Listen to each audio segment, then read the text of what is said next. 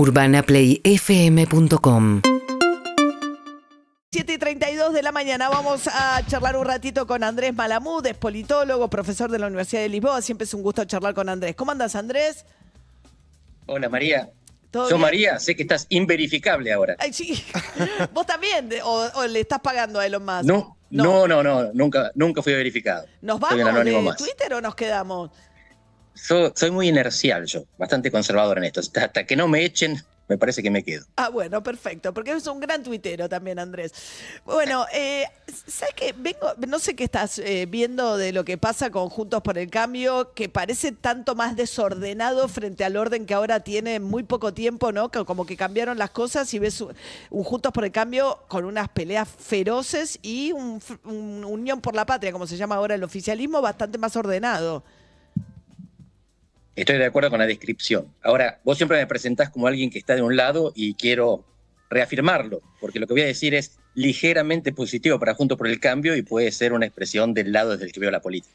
Claro, porque es Este radical de, desorden- de- de- de historia, de toda la vida. Este, Andrés fuimos compañeros de la facultad, siempre, siempre al lado de los radicales.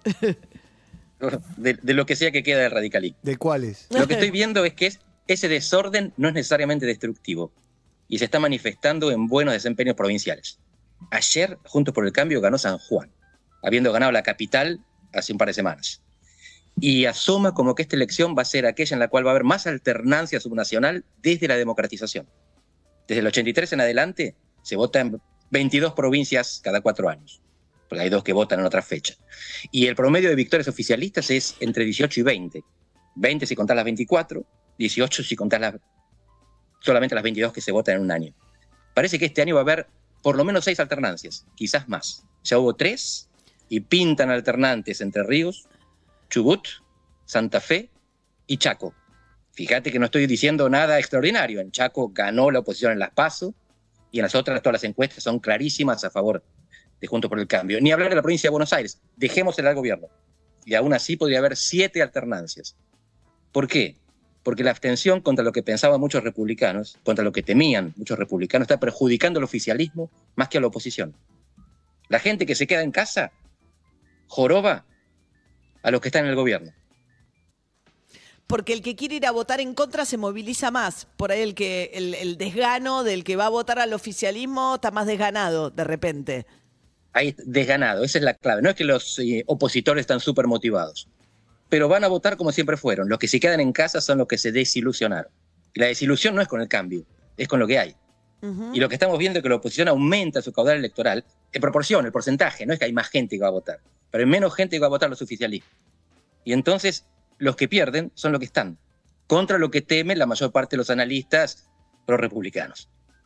Ahora vos decís entonces, vas a tener, digamos, siempre el, peronismo del 83 hasta parte ha sido muy fuerte en el Senado y ha sido no muy fuerte en las gobernaciones.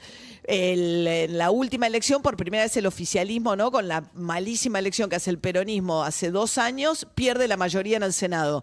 Y ahora vos decís que por primera vez desde el advenimiento de la democracia podrían perder también, digamos, su dominio entre los gobernadores.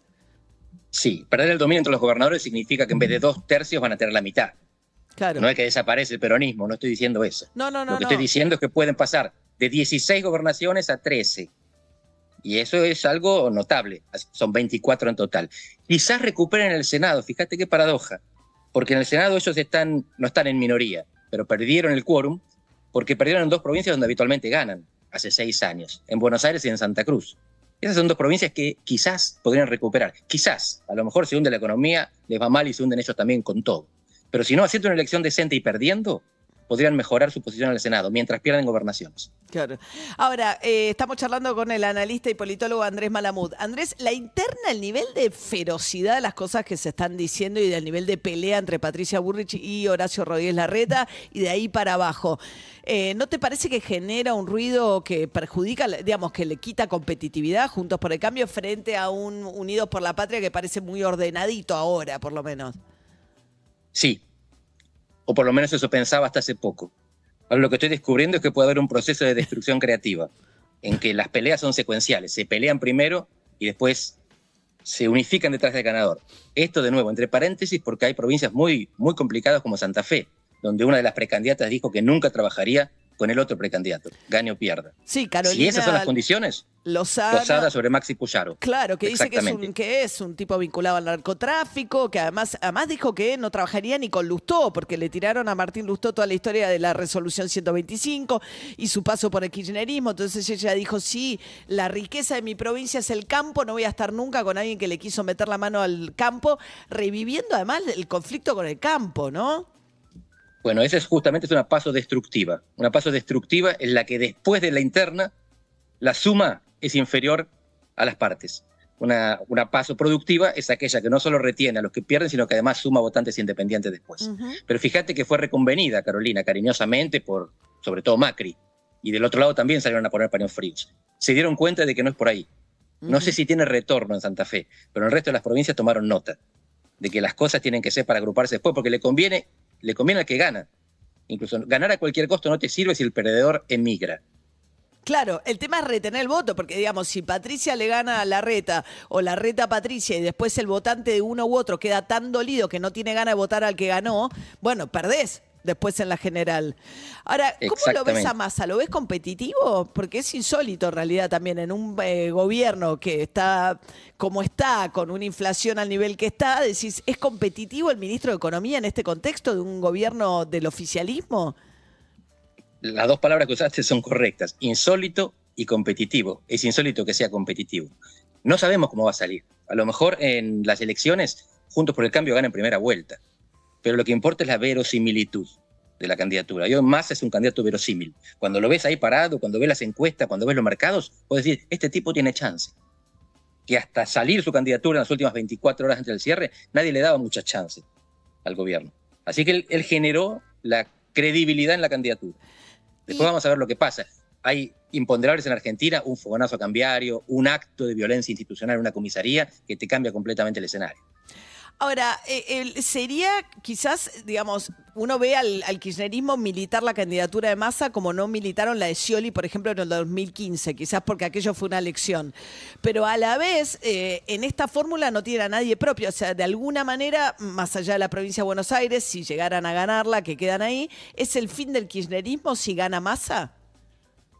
No creo. Fíjate que lo tienen a Grabois primero van a contener un poco por ahí. Grabois acompaña las listas legislativas de masa, así que todo suma para la misma composición legislativa. Y uno puede sacarse las ganas de votar ideológicamente en la primera vuelta y después se traga el sapo en la primera vuelta, que son las pasos. Se traga el sapo en la general y se va a votar a masa, que es el elegido por los compañeros. Pero desde 2015 hasta 2023 pasaron ocho años. Y los muchachos que eran tan principistas antes echaron canas y panza. Entonces hoy son más pragmáticos. Y el mejor amigo de Massa durante la gestión de Alberto fue Máximo.